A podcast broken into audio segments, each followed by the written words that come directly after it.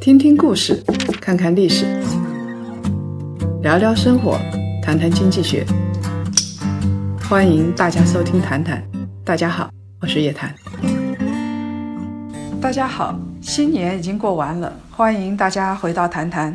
我们在新的一年里继续谈天说地，谈谈经济，谈谈家庭，谈谈社会。大家一起谈啊，起码可以不交智商税。新的一年开始了，我们。总是会换上新的行头，梳上一个新的发型。我记得小的时候，大年初一，我最最憧憬的是有一年我有一件新的紫色的碎花的棉袄，啊，我印象特别深，因为一个晚上激动的睡不着觉，心潮澎湃，所以一直到现在，我还对紫色的碎花衣服、对淡紫色的连衣裙情有独钟。小时候的印象实在是太深刻了。今年过年，现在年纪大了，当然了，花衣服是穿不出去了。是在一个雪窝子里过的，外面大雪封山，坐在家里吹着暖气，看着书，呃，心安理得的睡懒觉，然后还有些小计划。其实觉得人生的幸福也不过于此。新年是一个时间的界定，我们每次其实人性总是这样子，对一个新的开始有一种特别的憧憬，不管是一个新的人上台，或者是一个新的时间节点的到来。还记得我们像吃的蜜蜂屎一样，对于两千年的到来充满了怎么样的憧憬吗？其实我们知道过了之后也不过是如此。那么鸡年到来了。在开年的这个节目就要来，啊，杀杀风景。我们就要来谈一谈，其实不是时间，而是勇气，让我们的转型成本最低。新的一年，啊，我们都会做一个计划，目标还是要有的。万一一个不小心就实现了呢？啊，不管是挣一个亿的小目标，还是做网红，或者是减肥要回到两位数。所有的这些目标和梦想不是说说就行的，你起码得迈出第一步吧。其实迈第一步啊是挺不容易的。今天跟大家从经济学上来说，其实虽然不容易，但是呢，迟迈不如早迈，勇气才是第一生产力。如果你现在都觉得很舒适，一切都好，那就说不上转型不转型，适合的就是好的。心安就是家嘛。其实所谓心安，就是我们的心理成本付出的最低，你每一天都过得特别好，特别踏实。但是呢，有的人就会特别纠结，老是处于一种纠结的状态，这个就说明现在的情况恐怕是不太适合你，或者你心里边是排斥现在这样的生活的。那么你的心理成本，你的心理的支出就会天天上升，天天就在想我要不要转型啊？我该怎么办啊？我我是该跟他在一起呀，还是不在一起啊？但是想了半天，第二天一觉醒来还是在炕头上，等于什么也没过。一年三百六十五天，有三百天在纠结，这样活着实在是太累了。维持现状需要消耗非常高的成本的时候，坚决开始新的生活就是最好的选择。呃，在这儿跟大家说一个例子，其实是一个后台的朋友说的，名字我们就不说了啊，给人家保留一份隐私。有一个小姑娘，她从上海的一份比较好的大学毕业，然后到了一个国企去实习。她觉得自己很幸运，家里的父母也觉得很幸运啊，因为。不累，然后假期又很多，又没有太多的风险。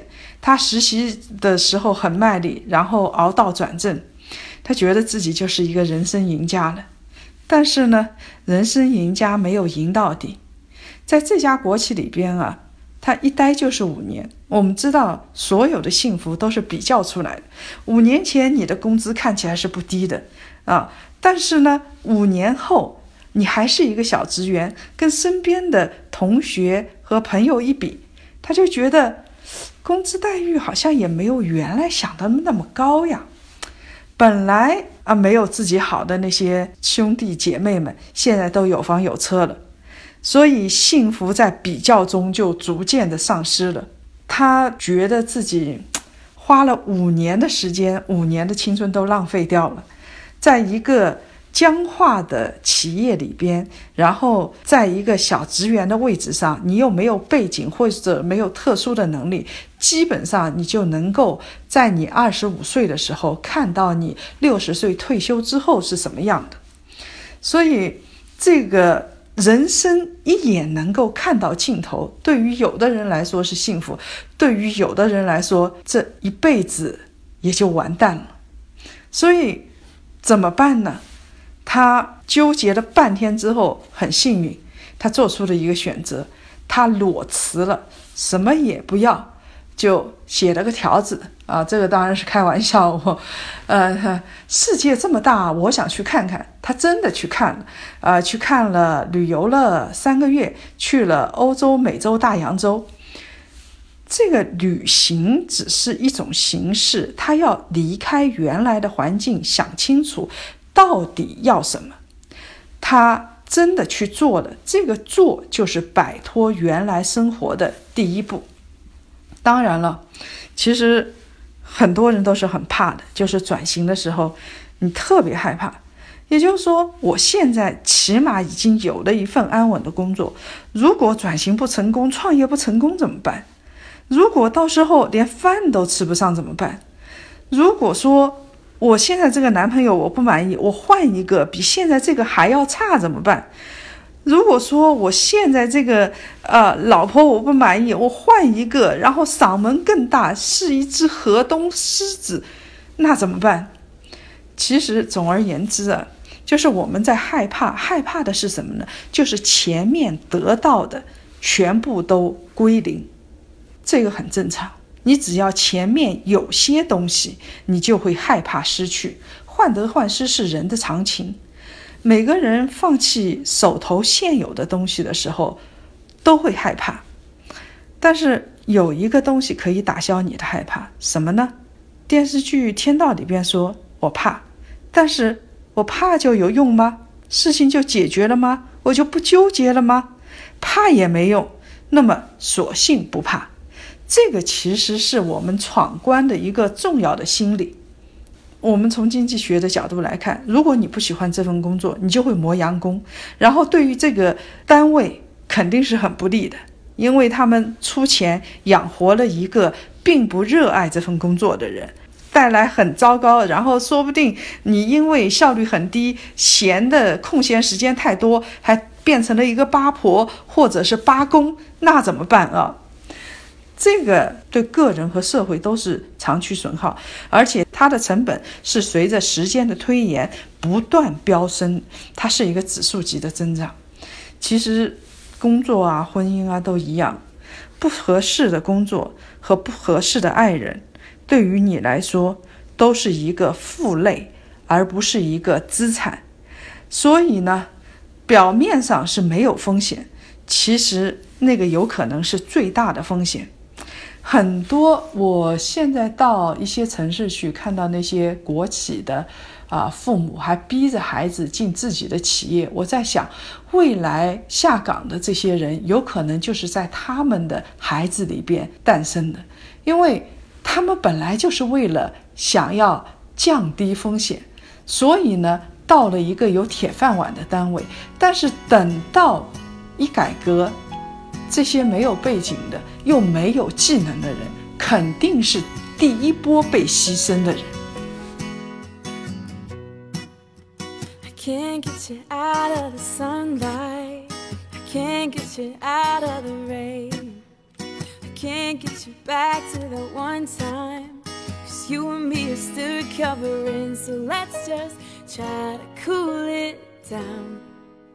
fight is feeding the flames. Let's just try to slow it down. We crash when we race. Oh, this is not the way that it should end. It's the way it should begin. It's the way it should begin. Again, no, I never wanna fall apart. Never wanna break your heart. Never wanna let you break my own. Yes, I know we said a lot of things that we probably didn't mean, but it's not too late to take. 最近有一个很火的综艺节目，里边有位女嘉宾，她已经三十五岁了，她长得不错。三十岁之前呢，是靠青春美貌活着的，然后花男人的钱。后来发现讨好男人很不容易，其实时刻讨对方的好，这个一点也不比你去工作要轻松。如果另外一半是一个没有底线的家伙，这日子就没有办法过下去。而这个故事结尾当然很励志，就是说这个女士鼓起勇气，带着两个孩子，自己一个人拼搏，现在有了一份稳定的事业，花自己的钱养自己的孩子，听着很好啊。啊，这个快刀斩乱麻非常棒，但是呢，呃，其实大多数人并不像他这么幸运。首先是剪不断理还乱，这个是生活中的常态，拖拖拉拉纠结一辈子，你也会变成一辈子的怨妇，或者是一辈子的怨男。还有一种可能啊，这个女士离开了她丈夫，结果呢，要事业没事业，呃，孩子也养不活，那么周边都是嘲笑的人。早知道这样，你还不如。不离婚，你干嘛要离开家啊？起码还有个长期饭票。其实你这么想，就是丧失勇气的一个标志。我们想想看，即使他不成功，我们也应该为他鼓掌，因为他起码知道自己要什么，他起码做过了，他知道自己没有什么可后悔的了。这是非常重要的一种心理解脱。有句老话说的叫“结婚要慢，离婚要快”，因为离婚它是为了降低损耗，所以呢，快速运作是降低损耗的最好的办法。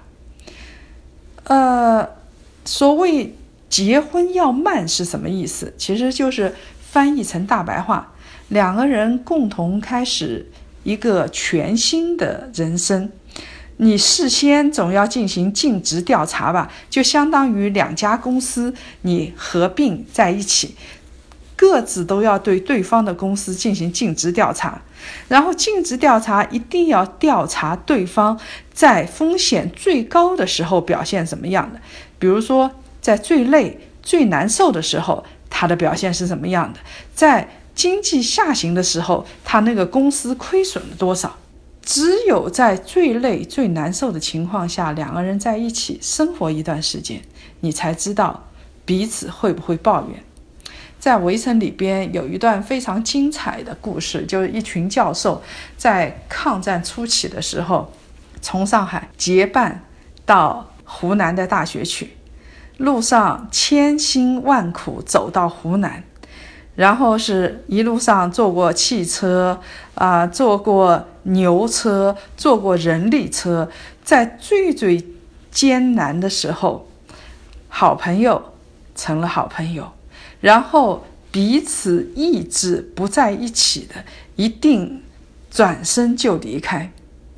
它里边有一句话说：“只有经过长途旅行还不彼此厌倦的人，才能在一起生活。”我们想想看，如果是两个男女结婚之前经过一段艰难的旅行、长途旅行，是不是对于对方是一个本质的考验？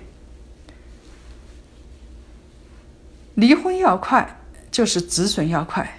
明明两个人在一起全是痛苦，明明一份工作完全不能激发你的斗志，你年轻的时候就在磨洋工。想着早点退休，那么勇敢点，快刀斩乱麻吧。不管是工作还是生活，在做任何事情之前，我们问自己两个问题：第一，你爱吗？第二，爱了之后你能吗？有没有能力去爱？只有说你爱一个东西。只有说你能做一件事情，这两个东西选择清楚了，想清楚了，那我们就能够勇敢的开始。了解我的朋友，都知道，我其实不是学财经出身的。我在复旦的时候，博士读的是历史，后来选择从头开始进入财经领域，主要原因是我不是一个安分的人，我是一个极端有好奇心的人，而且是一个不信邪的人。表面上不太发脾气，说话声音不大，但是骨子里并不甘于平淡。离开体制，风险当然很大。我当然也会担心养不活自己怎么办，有太多的不确定因素，但没办法，人最最重要的是战胜害怕，愿赌服输。其实很幸运，我爱历史也爱财经，是真爱，否则坚持不下去。有了爱，才会长期的去下功夫。这个跟谈恋爱的感觉是一模一样的。你会去长期的追一个人，用足了功夫。我以前学历史的时候，总觉得后宫政治史全是瞎扯。呃，现在看那些后宫的电视剧，其实从历史角度来说，不管是《甄嬛传》也好，什么传也好，基本上是一坨屎。但是现在我。学了财经之后，再回过头来看历史，有了更通透的感觉。这种幸福真的是非常非常的美妙。有了独立意志，你才可能有多元化的选择。如果我当初不转行，风险确实会低，但是这种极致的快乐和幸福也就体会不到了。现在我基本上是历史和经济。两类书左拥右抱，叫做不以快哉。独立、勇气以及能力是任何人立足的根本。我们每个人的七大姑八大姨都会对我们进行洗脑：铁饭碗捧一辈子，忍一时风平浪静，啊，床头打架床尾和。所有的这些观念，你认真的过滤一下。经得起推敲吗？难道我们就把自己的人生、我们的事业，就随随便便的用一些经不起推敲的那些话俗套话就给打发了吗？无论是男人还是女人，必须要独立才能强大。该转型的时候坚决转型，不要拖泥带水，也不要没完没了的抱怨。切记把自己变成一个怨妇或者怨男。当维持现状成本高昂的时候，从头开始是成本最低的方式。所有的伟大源自于一个勇敢的开始。听谈谈的人了解，我们一直在鼓励独立的人格，鼓励大家追求理智的幸福，鼓励大家进行理智的财富投资。而这些也是凯迪拉克所追求的品格：给自己一个独立思考的时间，拒绝洗脑，找到适合自己的土壤。一旦决定开始，抛开一切杂念，简单纯粹的生活，想明白了未来，然后过好每一天当下，不要浪费时间，勇敢的开始，你才会进入人生的最高境界。二月五号。参与平台上实现第一个新年愿望，赢取精品付费课程，为二零一七勇敢开始加油！新的一年，我希望去看看外面的世界。我希望办个画展。我希望被认可、被理解。我可以找一个疼我、爱我的男朋友。拍摄第一部电影。如果只是许愿，愿望就只是如果。现在去开始。